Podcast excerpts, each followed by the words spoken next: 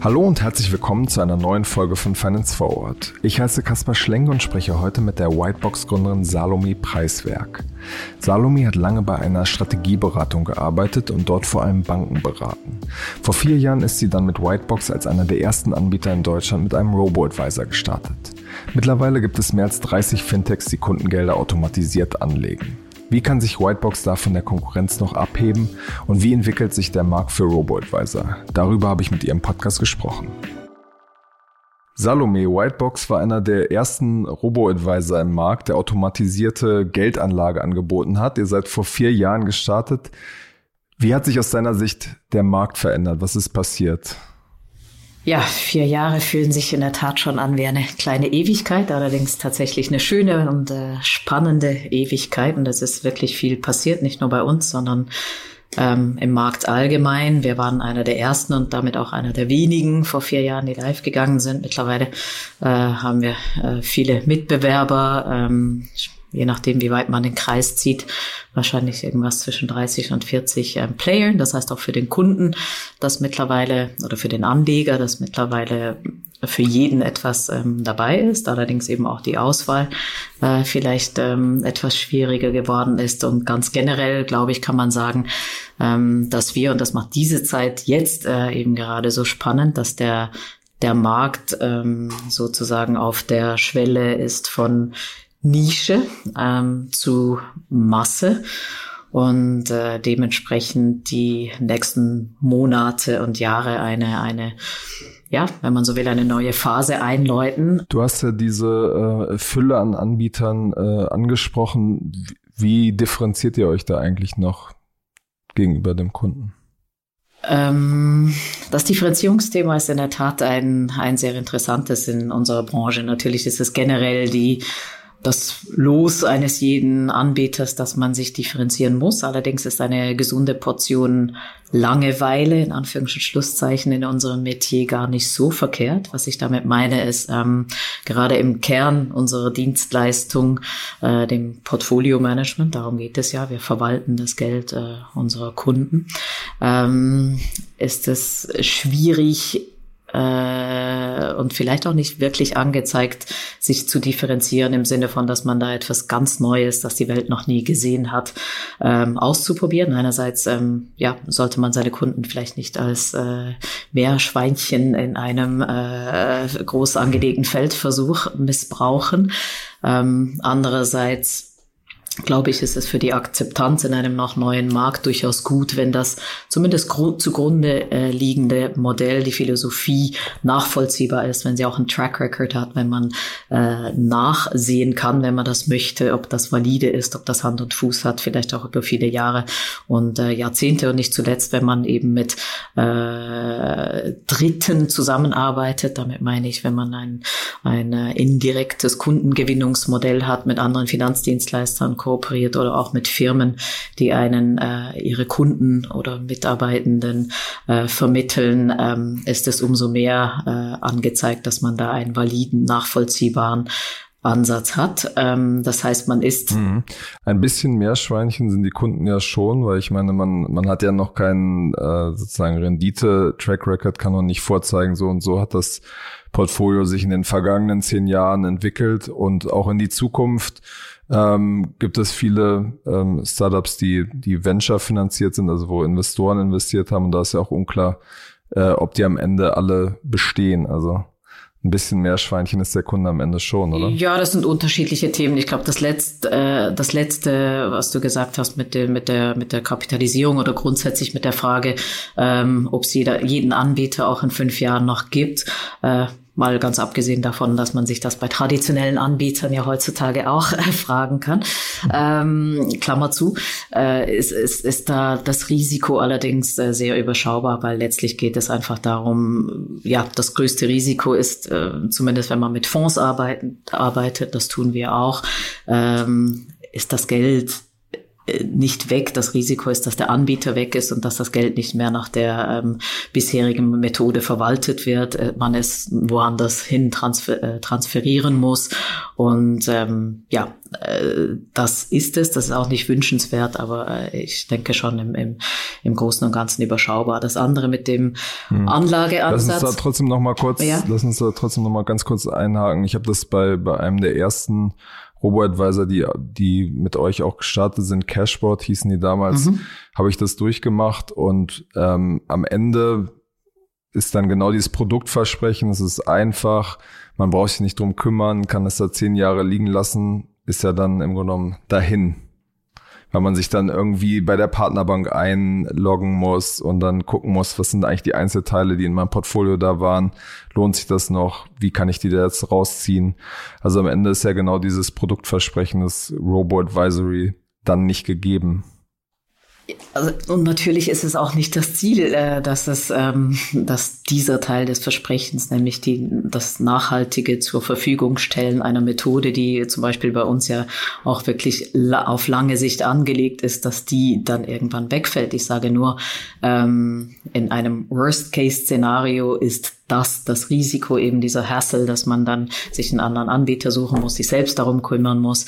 Aber es ist äh, es ist ähm, eigentlich kein Risiko, dass äh, dass ähm, äh, irgendwelche Gelder weg sind, nur weil der Anbieter äh, weg ist. Lass uns auf diesen anderen Punkt nochmal zurückgehen, ja. ähm, nämlich die, die Frage, ähm, wie kann man die Kunden überzeugen, obwohl man jetzt noch nicht wie andere Vermögen, traditionelle Vermögensverwalter so eine Historie über zehn Jahre oder 20 Jahre, 30 Jahre vorweisen kann. Ja, die Herausforderung ist ja gerade bei den meisten, dass man die Kunden äh, und manchmal ja auch die Medien überzeugen muss, eben diese langfristige Sicht überhaupt erst einzunehmen, weil ja eine große Tendenz bei vielen besteht, äh, ganz kurzfristig sich die Rendite anzuschauen. Das heißt, ich finde es schön, Kaspar, dass du überhaupt diese lange Sicht einnimmst. Äh, meine Rede, äh, man sollte tatsächlich möglichst äh, lange hinschauen. Und da sind wir jetzt zumindest äh, eben mit vier Jahren, du hast es gesagt, ähm, in einer Größenordnung, wo man zumindest mal hinschauen kann. Ähm, und, äh, ein, und eine Zeitdauer gegeben ist, äh, wo man beginnen kann, die Validität der Ansätze und wie sie funktionieren und wie sie sich in welchen Situationen bewähren oder nicht bewähren, äh, anzuschauen. Noch ganz kurz zurück zur, zur, ähm, zur Frage der, der, also wie man sich differenzieren kann ähm, im Markt. Und, und ich glaube eben ein, eine, eine gewisse, eine gewisse Portion an, an Nachvollziehbarkeit der, der zugrunde liegenden Methode. Und das kann man eben schon. Also wir, wir ähm, machen im Kern beispielsweise einen Value-Ansatz. Ähm, andere Anbieter äh, haben einen Faktoransatz, äh, der dritte hat einen äh, Volatilitätsmanagement-Ansatz und diese Methoden kann man sich durchaus auch mit einem längeren Track Record anschauen. Das heißt, ja, es mag sein, dass eben wir beispielsweise nur einen Track Record von vier Jahren haben, aber die Ansätze per se kann man sich durchaus auch mit viel, viel länger liegenden, äh, zurückliegenden äh, Datenreihen ähm, an, anschauen. Und äh, da gibt's auch empirische, wissenschaftliche und so weiter Untersuchungen dazu, was wie oder eben wie nicht äh, funktioniert. Das heißt, es gibt durchaus die Möglichkeit, sich diese Ansätze anzuschauen. Und ähm, das ist auch gut so. Mhm. Wenn man sich jetzt äh, eure Rendite über vier Jahre anguckt, mhm. ähm, du hast es jetzt gerade schon schon gesagt, dann schneidet ihr innerhalb des Robo-Advisors Feld, sage ich mal, gut ab.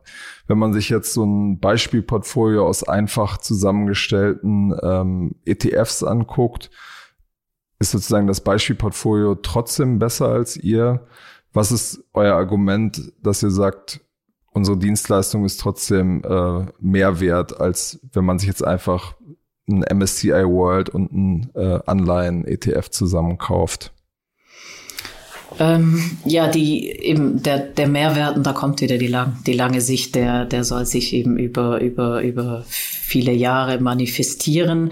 Wir sind durchaus der Meinung, dass man sich ähm, mit einem relativ einfachen, selbst zusammengesetzten ETF-Portfolio durchaus was Gutes tut, leider im Vergleich zu dem, was man oft vielleicht in der, in der traditionellen Finanzdienstleistungswelt ähm, offeriert bekommt. Das muss nicht schlecht sein.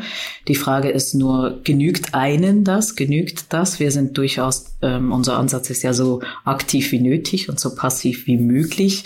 Ähm, ein, ein ganz passiver Ansatz, der nie etwas an der Zusammenstellung ändert, ist für uns dann doch etwas zu passiv, weil ja, während wir der Meinung sind, äh, die Welt ändert sich nicht auf täglicher oder wöchentlicher oder monatlicher Basis so, dass man ständig in, in das Portfolio eingreifen muss, kann man doch konstatieren, dass es sich über Jahre so verändert, dass sich Chancen und Risiken äh, anders darstellen. Und diesen, diesen Anpassungen wollen wir in der Portfoliozusammensetzung Rechnung tragen. Nur was man auch nicht vergessen darf, man trifft auch mit einem, ich sage jetzt mal, so passiv zusammengesetzten Portfolio auch eine aktive Entscheidung. Das, äh, ein MSCI World ist auch so und nicht anders zusammengesetzt. Äh, da gibt es gewisse ähm, Anlageklassen, die nicht repräsentiert sind oder die äh, übergewichtet repräsentiert sind. Ähm, und das ist auch eine Entscheidung, äh, die man fällt. Man fällt die vielleicht nicht so bewusst, aber man fällt sie. Und ähm, wir sind der Meinung, dass ähm, eine gewisse Aktivität, wenn auch eben nicht äh, Aktionismus, da durchaus helfen kann, langfristig eben die Chancen und auch Opp Opp Opportunities ähm, adäquat zu managen. Hm.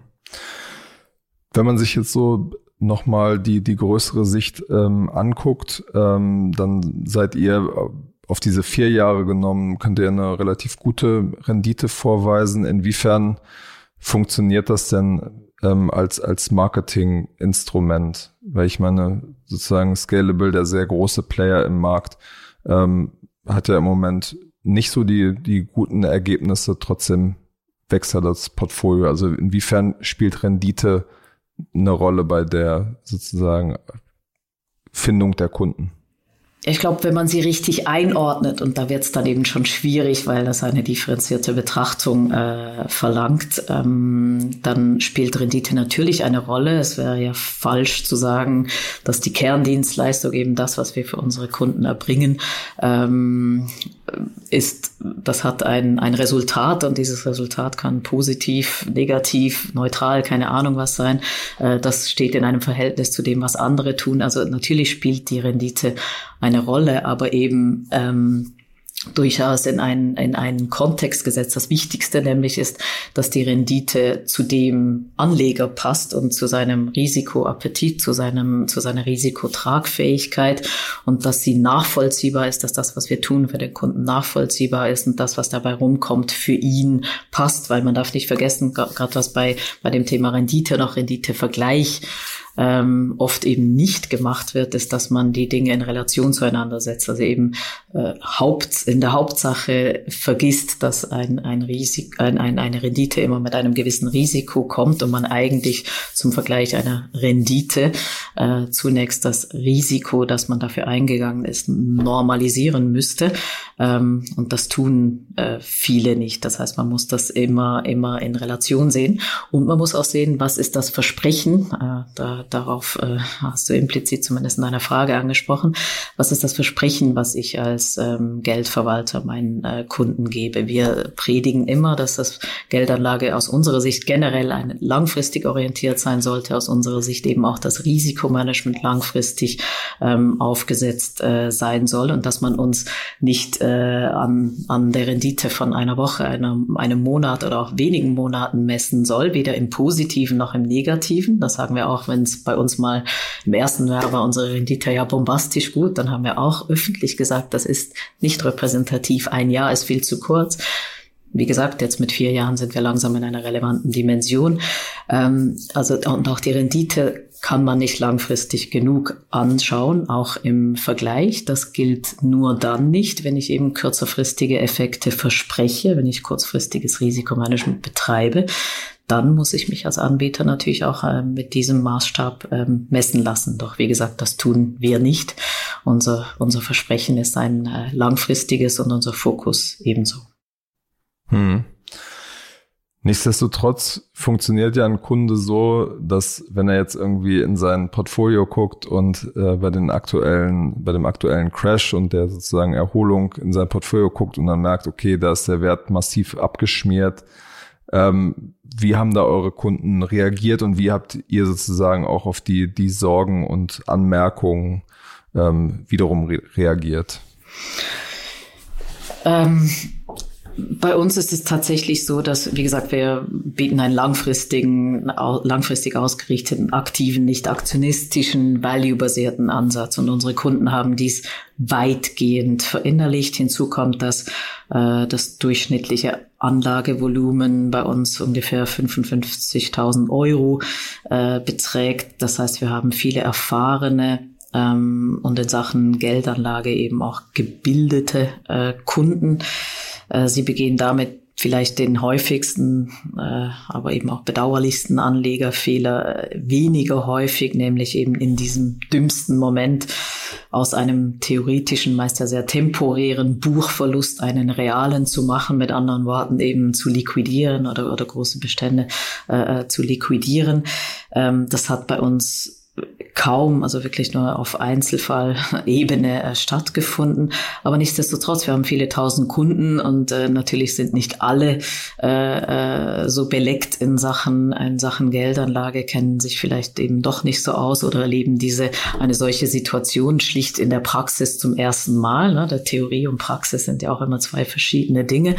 Und äh, ja, entsprechend möchte ich nicht verhehlen, dass äh, nicht auch wir den einen oder anderen besorgten Anruf äh, hatten. Das war aber tatsächlich nach wenigen Tagen, ich glaube nach zehn Tagen, dieses leicht erhöhte äh, Kundenanfrageaufkommen hat sich schon ziemlich gelegt. Das war dann eher eine Randnotiz oder ein Thema, was man bei einem anderweitig motivierten Anruf noch mitgenommen hat.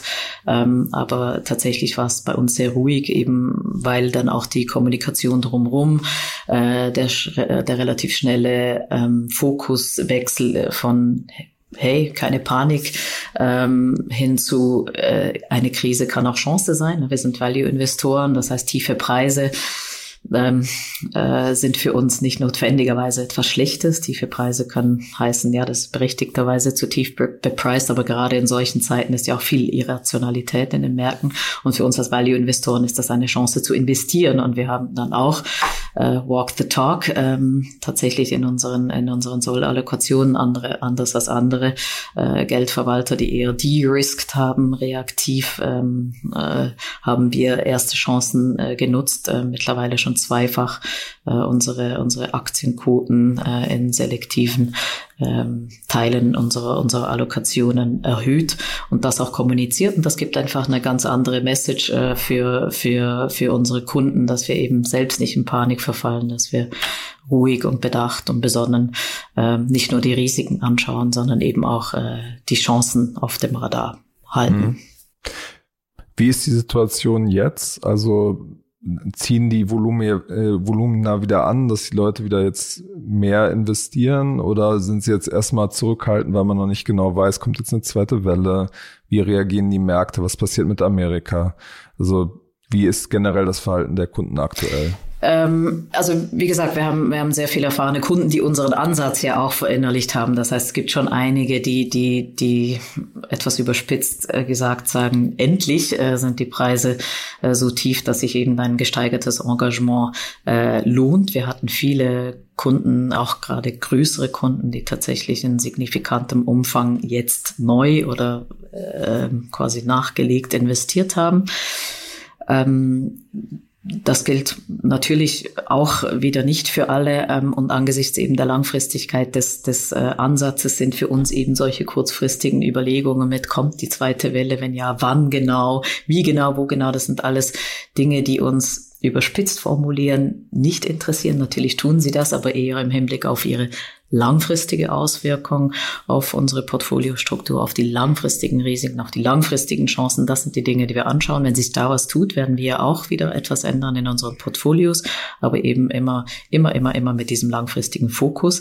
Und ich weiß eben auch nicht, ähm, äh, ob sich da in der, in der breiten Masse ähm, der Bevölkerung tatsächlich etwas geändert hat, weil ich hege so etwas die Vermutung, dass die, die äh, Anleger, die jetzt äh, gerade bei den äh, Brokern Broker-Kollegen, äh, die die Türen einrennen, ähm, das vielleicht ab und zu aus den aus der Motivation beispielsweise unserer Kunden heraus machen, dass sie eben einfach im langfristigen Sinne sehen, dass äh, dass da günstige Preise sind und und und man sich im Zweifel eher mehr engagieren sollte. Ich vermute aber, dass äh, viele das eher wiederum aus kurzfristiger Perspektive heraus machen und äh, das Ganze eher aus Zockerperspektive sehen ne, und sich mhm. da äh, kurzfristige Gewinne erhoffen, was aus unserer Sicht eben genauso falsch ist, wie aus kurzfristigen Risiken äh, oder kurzfristigen Risiken entfliehen zu wollen. Und äh, ja, mhm. man wird sehen, wo das endet.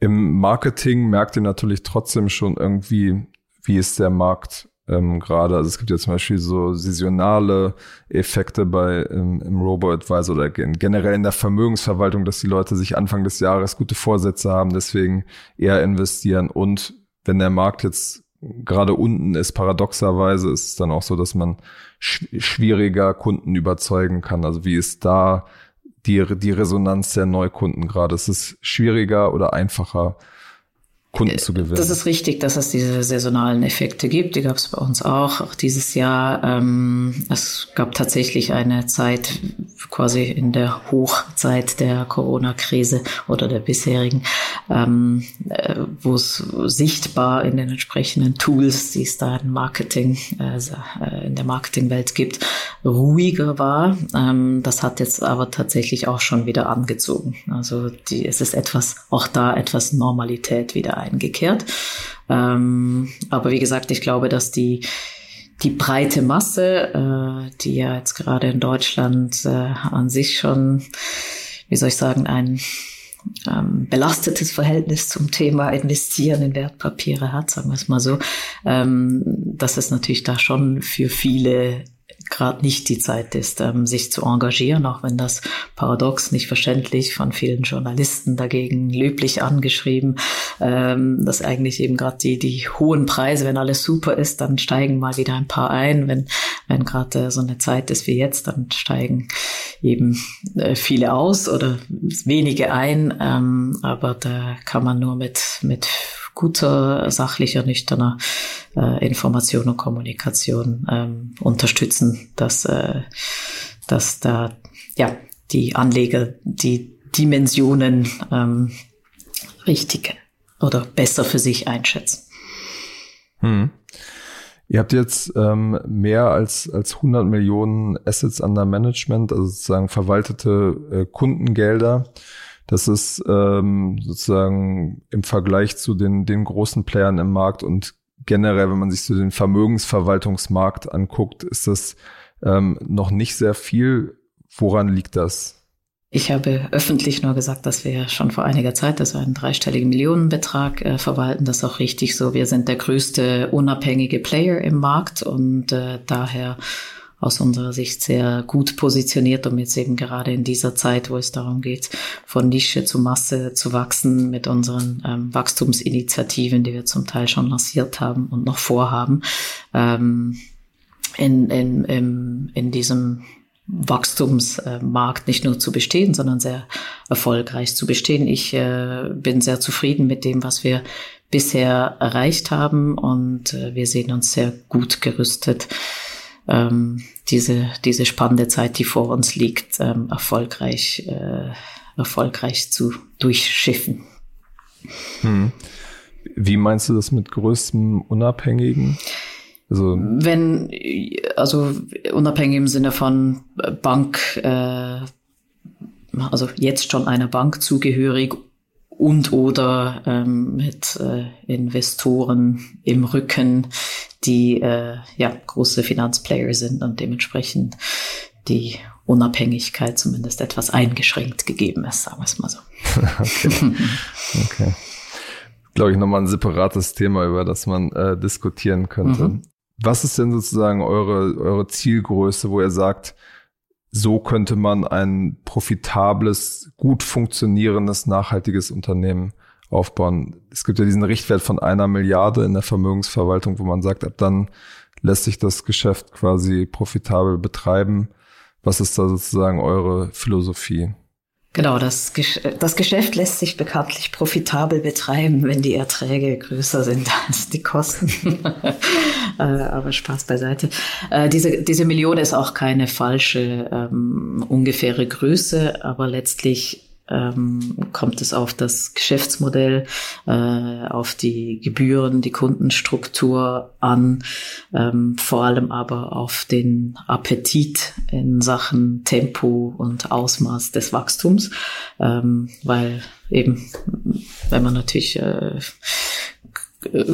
ja, größere äh, Fundings sozusagen wieder in Wachstumsinitiativen äh, steckt, die auch äh, kurzfristig ihre Wirkung zeitigen sollen, dann ähm, verschiebt sich äh, gegebenenfalls auch die, den, der Break-Even wieder in, in, in, in die Zukunft. Und das ist halt die typische Startup-Entscheidung letztlich, die wir als, äh, als äh, Fintechs ähm, immer wieder neu zu treffen haben. Äh, ich glaube mit dem Unterschied, dass wir aber dennoch ein traditionelles äh, Geschäftsmodell dahingehend haben, dass die meisten ja schon eine Monetarisierung eingebaut haben. Also die Frage stellt sich für uns nicht, wir nehmen ja alle Geld für das, was wir tun, äh, haben aber natürlich im Gegensatz zu den traditionellen Kollegen durchaus wiederum Startup-typischere Dynamiken in unseren Geschäftsmodellen drin.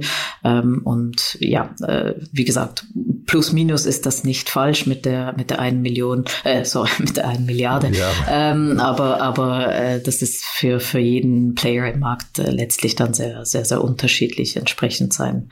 Äh, äh, ja. Äh, hm. Eigenschaften, die, äh, die für ihn gelten, ja. Aber ihr seid noch bislang noch nicht profitabel, oder? Nein, sind wir nicht, äh, aber ich, äh, mir ist auch zumindest kein, äh, kein Player im Markt bekannt, der das schon wäre. Und das ist auch äh, nicht schlimm, das ist so geplant, das ist so vorgesehen. Ähm, natürlich muss es äh, irgendwann, äh, irgendwann profitabel sein, wird es auch. Ähm, aber eben, wann dieser Zeitpunkt genau ist, das ist jetzt nicht die, die, die allerwichtigste Kennzahl, ähm, die wir uns zum Ziel gesetzt haben. Ansonsten geht es durchaus einfach um, um Wachstum in Sachen äh, Kunden und, und AOM. Das ist das, äh, das Hauptziel mhm. in, in unserem Metier. Ähm, ihr habt ja ähm, äh, auch äh, strategische oder sozusagen auch erfahrene Investoren im Hintergrund. Ähm, Wollt ihr da jetzt nochmal größere ähm, Finanzierungsrunden einfahren oder versucht ihr sozusagen organisch äh, weiter zu wachsen? Was, was ist da sozusagen der Ansatz? Ähm, ja, also beides. Ich glaube, ähm, der, der, der Mix macht's letztlich. Äh, die die Maßnahmen, die wir vorhaben, die sind sozusagen unterschiedlich teuer ähm, und man kann unterschiedliche, äh, ein unterschiedliches Tempo wählen in, in, in der Umsetzung der Agenda, die wir da haben. Ähm, ich glaube aber schon, dass nicht nur äh, Size matters, sondern eben auch äh, Zeit und dementsprechend ähm, machen etwas größere Fundings durchaus Sinn, äh, um eben das, was äh, von alleine auch gut funktioniert, aber vielleicht etwas länger dauert, ähm, entsprechend zu befeuern. Und um deine Frage zu beantworten, ja, wir haben jetzt schon größere Finanzierungsrunden hinter uns und es wird äh, noch größere geben, weil bei uns wie bei allen anderen ist äh, nach dem Funding, vor dem Funding und äh, wir sind da gut aufgestellt, um äh, eben auch unseren, also haben Investoren an Bord, die eben unser langfristiges äh, Wachstum und unsere langfristige Agenda, hinter der wir alle stehen, äh, optimal zu unterstützen, auch mit den nötigen finanziellen Mitteln. Mhm. Wie empfänglich sind ähm, Finanzinvestoren zurzeit, wenn es äh, um so Robo-Advisor-Themen geht? Gerade vor dem Hintergrund, dass es viele Player im Markt gibt? In dieser Zeit, glaube ich, hat sich jetzt nichts geändert. Man, man kann natürlich sagen, dass es äh, im Zweifel für die digitalen Modelle eigentlich keine schlechte Zeit ist, weil, weil es eine, eine Ära von etwas mehr Offenheit und Zugang zu digitalen Modellen ganz grundsätzlich in der Gesellschaft jetzt gefördert hat. Ähm, das heißt eigentlich die Ziele, die wir hier verfolgen, eher, eher positiv befeuert, wiederum auf, auf lange Sicht. Das ist auch etwas, was in meinen Augen nicht von heute auf morgen geschieht. Äh, zumindest jetzt die indirekte Wirkung auf das Thema Geldanlage noch. Aber, ähm, aber es geht zumindest in die, in die richtige Richtung. Das heißt, aus meiner Sicht hat sich bei den Investoren, die an das Geschäftsmodell im Allgemeinen, an die Art und äh, also die Art der Umsetzung, wie wir das vorhaben und unsere, unsere Strategie äh, glauben, hat sich äh, wegen Corona mit Bestimmtheit nichts geändert. Also da sehe ich jetzt. Mhm. Ich meine jetzt auch nicht so sehr wegen Corona, sondern mehr vor dem Hintergrund, ähm, dass der Markt, wie du am Anfang auch schon gesagt hast, relativ äh, unüberschaubar geworden ist und 30, 40 Player da unterwegs sind. Ja, aber das ist ja, äh, darf für einen Profi-Investor ja keine Überraschung sein. Also wir sind ja nicht von vier Jahren, vor vier Jahren auf den Markt gekommen und dachten, dass wir auf immer und ewig äh, die fünf sind, die wir damals waren. Das ist ja schlicht blauäugig, wenn man davon ausginge, dass es da irgendwann mal mehr gibt, dass es da auch äh, traditionelle Anbieter gibt, die dann doch mal aufwachen und in den Markt äh, dringen. Das ist ja keine Überraschung, wenn man äh, vor vier Jahren auf den Markt gegangen ist. Und wenn es das ist, dann ist man aus meiner Sicht äh, an der falschen Stelle als Investor in dem, in, in dem Bereich. Also für unsere Investoren ist das äh, weder eine Überraschung noch irgendwie ein, ein, ein Risiko, dass die da sehen. Ähm, die sind dabei, bleiben dabei und unterstützen uns mit voller Kraft. Hm. Kannst du denn dann sagen, ob demnächst irgendwie äh, große Funding-News von euch anstehen oder? Nein, wir kommentieren tatsächlich, äh, äh, wir sind da sehr zurückhaltend in unserer Kommunikation. Wir haben unsere bisherigen Funding-Runden, die es natürlich auch schon einige an der Zahl gab, nicht kommentiert und werden auch zukünftige nicht kommentieren. Aber wie ich schon gesagt habe, es wird Finanzierungsrunden geben und sie werden in Zukunft eher größer werden, weil wir ein größeres Rad drehen. Ähm, von dem her, ja, es wird sie geben. Wie kurzfristig äh, kann ich dir kann ich dir nicht sagen. Okay. Lass uns zum Schluss ähm, nochmal äh, über ein, ein bisschen anderes Thema sprechen. Und zwar, du bist auch Mitglied des äh, Fintech-Rates. Mhm. Ähm, was, was macht ihr da eigentlich genau? Ähm, wir versuchen die Bundesregierung ähm, mit Rat und Tat äh, zu unterstützen, wenn es eben um die, um die deutsche, aber mittlerweile auch europäische äh, Agenda in Sachen ähm, äh, Fintech geht, um eben sicherzustellen, dass, dass wir ein oder dass die Industrie ähm, einen, einen möglichst fruchtbaren Boden vorfindet in Sachen rechtliches, äh, organisatorisches, äh, steuerliches, ähm, aber eben auch ein, überhaupt ein, ein, ein Gehör zu haben äh, gegenseitig. Es geht nicht um Lobbyarbeit, das haben wir uns äh, von Anfang an, äh, also haben wir uns von Anfang an so festgelegt, dass das nicht das Ziel dieses Fintechs-Rates ist, sondern es geht wirklich darum, äh, in einem kollaborativen Ansatz ähm, äh, die, die besten äh, Köpfe, äh, das Wissen und die Erfahrung, die Nöte vielleicht auch, einfach das, die praktische, das praktische Wissen, was braucht's, was gibt's, was braucht's noch, ähm, äh, nach Berlin zu tragen und, und äh, zurück. Und da werden Sachen validiert, mhm. die schon bestehen, da werden neue Dinge eingebracht, da wird reflektiert, ähm, ventiliert und äh, debattiert und das ist, äh, das kann dem Fintech Platz Deutschland äh, und Europa, weil wir müssen in diesen Dimensionen denken, äh, nur gut tun. Hm. Gab es da schon jetzt ähm, Anfragen oder Anrufe, was das Thema äh, Wirecard angeht? Weil das ist ja etwas, was die Politik gerade sehr stark äh, bewegt. Und ähm, vielleicht habt ihr euch dazu auch noch nicht abgesprochen, aber gab es da schon irgendwie das Bedürfnis, darüber zu sprechen, inwiefern das auch Dinge, Konsequenz für die Branche haben könnte? Noch ist mir in Sachen Wirecard weder aus dem Fintech-Rat direkt äh, noch äh, aus dem Kreise des Fintech-Rats äh, etwas zu Ohren gekommen. Ich bin mir auch nicht sicher, ob das Thema da richtig aufgehoben wäre, jedenfalls zum jetzigen Zeitpunkt, wo es noch viel zu früh ist, äh, abgesehen von einer sehr generellen Debatte ähm, über etwaige Maßnahmen zu sprechen, äh, die noch gar nicht feststehen, ähm, aber auch Später sollten welche feststehen. Wie gesagt, die, der Fintech-Rat ist keine, keine Lobbyorganisation, bin ich mir auch nicht sicher, ob das Thema äh, uns mehr als peripher beschäftigen wird. Persönlich bin ich der Meinung, dass äh, auch das derzeitige rechtliche und regulatorische Rahmenwerk es her hergäbe, äh, um nicht zu sagen verlangte, ähm, dass an der richtigen Stelle oder eben überhaupt ähm, hingesehen wird ähm, Maßnahmen, die vom Regulator ergriffen werden. Da hoffe ich mir als ähm, äh, Fintech-Unternehmerin, dass die besonnen äh, getroffen werden ähm, und vor allem nicht dazu führen, dass am Schluss mit Kanonen oder Schrotflinten auf Spatzen geschossen äh, würde, womit dann wiederum niemandem gedient wäre. Doch wie gesagt, selbst diese Maßnahmen werden mit hoher Wahrscheinlichkeit nicht im Fintech-Rat gefällt oder überhaupt debattiert. Ähm, von dem her, äh, ja, harren wir der Dinge, die da kommen. Alles klar. Dann vielen Dank für deine Zeit, Salome. Und äh, bis zum nächsten Mal bei Finance Forward. Ja, vielen Dank, Kasper.